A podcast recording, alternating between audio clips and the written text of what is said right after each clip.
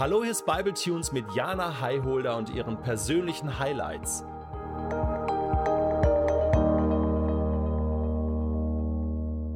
Wo komme ich her? Wo will ich hin? Was sind meine Ziele?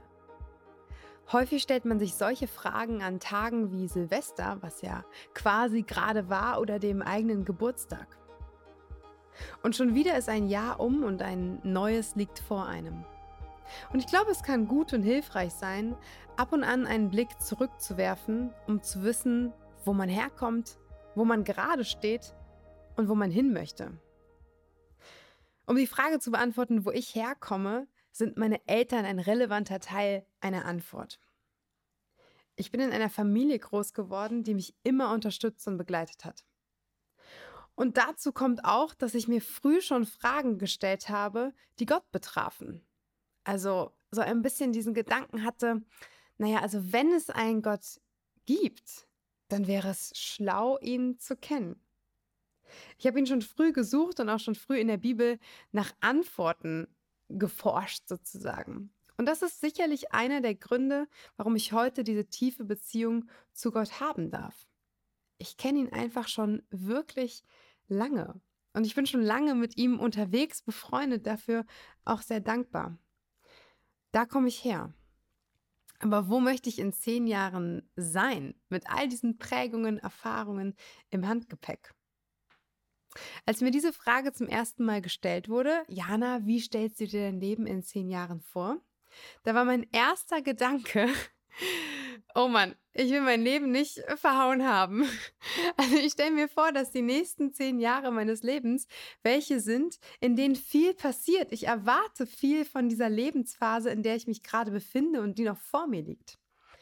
In den 20ern ist eine Zeit meistens von viel Umbruch, viel Veränderung. Die meisten beenden ihr Studium oder ihre Ausbildung, beginnen ihren ersten Job, vielleicht lernt man jemanden kennen und gründet eine Familie. Da ist noch so viel Dynamik, es ist noch so viel, was sich gerade formt, gerade entsteht und das alles sind wirklich fundamentale Begebenheiten von denen ich glaube zumindest, dass sie in den 30ern oder 40ern nicht mehr ganz so relevant vorkommen müssen natürlich können, aber vielleicht nicht so in der Regel.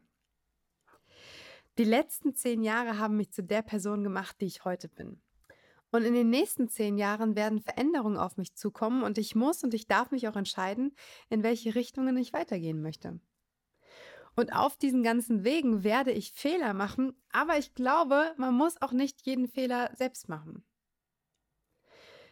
Ich studiere ja Medizin und im Rahmen meines Studiums begegne ich im Krankenhaus immer wieder Menschen, die am Ende ihres Lebens stehen.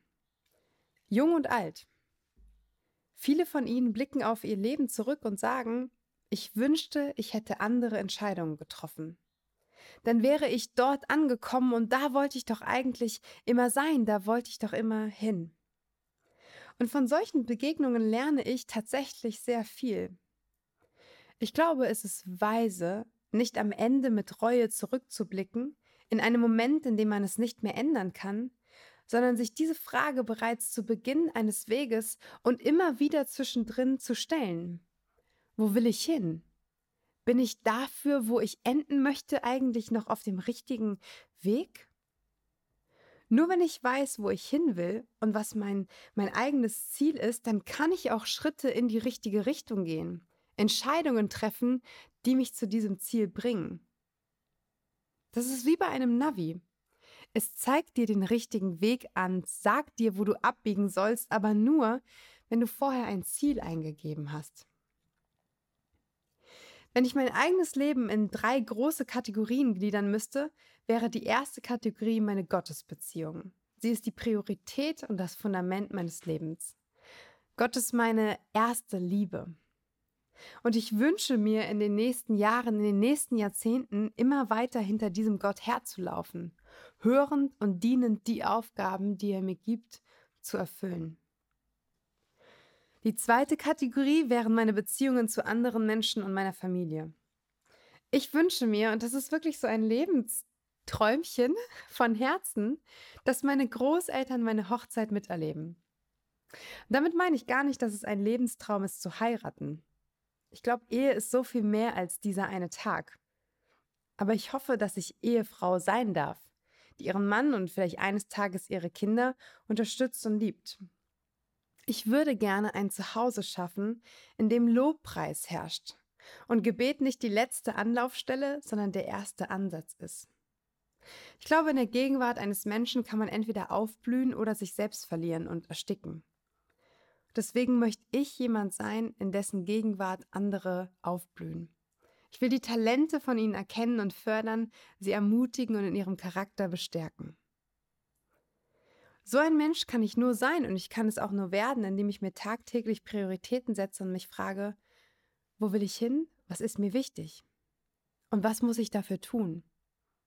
Ich kann nicht sagen, ich möchte stabile Beziehungen haben und eine Familie, die zusammenhält und meine ganze Zeit und Kraft gleichzeitig darein investieren, die beste Herzchirurgin dieser Welt zu werden. Sicher, ich werde Ärztin. Ich werde mein Studium beenden und damit wäre ich auch bei der Nummer drei, der letzten Kategorie, meinem beruflichen Werdegang und meiner Berufung. Auch das ist eines meiner Ziele, aber ersteres zumindest, mein beruflicher Werdegang, ist nicht meine Priorität. Es ist nicht meine Priorität, nicht mein Ziel, dass mein Name in sämtlichen medizinischen Forschungsberichten erwähnt wird. Wenn ich für meinen Mann die beste Ehefrau dieser Welt bin, für meine Kinder die beste Mutter und für meine Mama die beste Tochter, für meine Oma die beste Enkelin sie hat nur eine, also das ist okay, zumindest mütterlicherseits, dann ist das alles, was ich im Leben erreichen wollte. Wir müssen uns alle fragen, auf was wir am Ende zurückblicken möchten.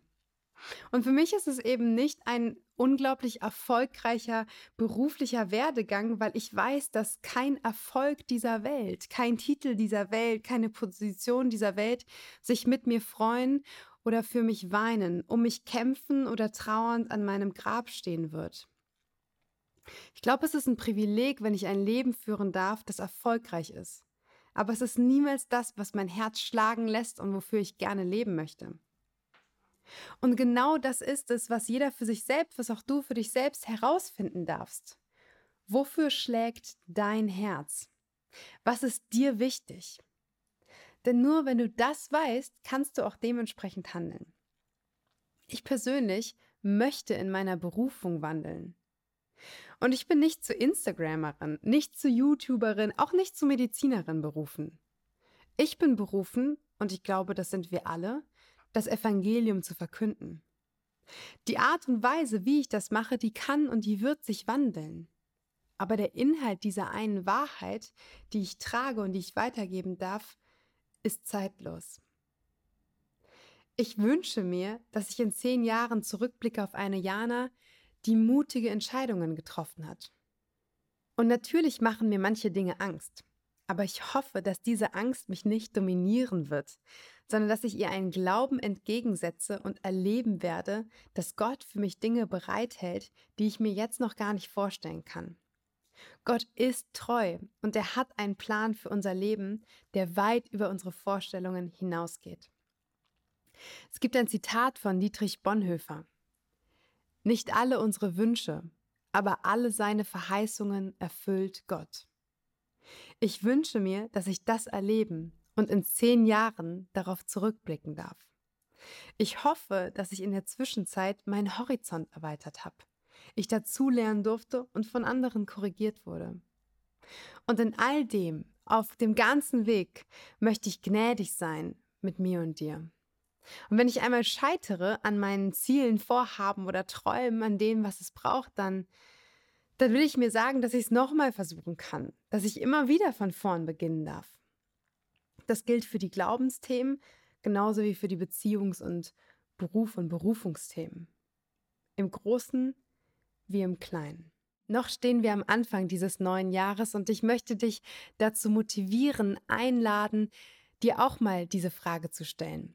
Hey, wo möchtest du hin? Vielleicht muss das nicht der große, weite Blick auf die nächsten zehn Jahre sein. Vielleicht ist das ja mal ein, eine Vorschau auf das Ende dieses Jahres, auf das Ende von 2022.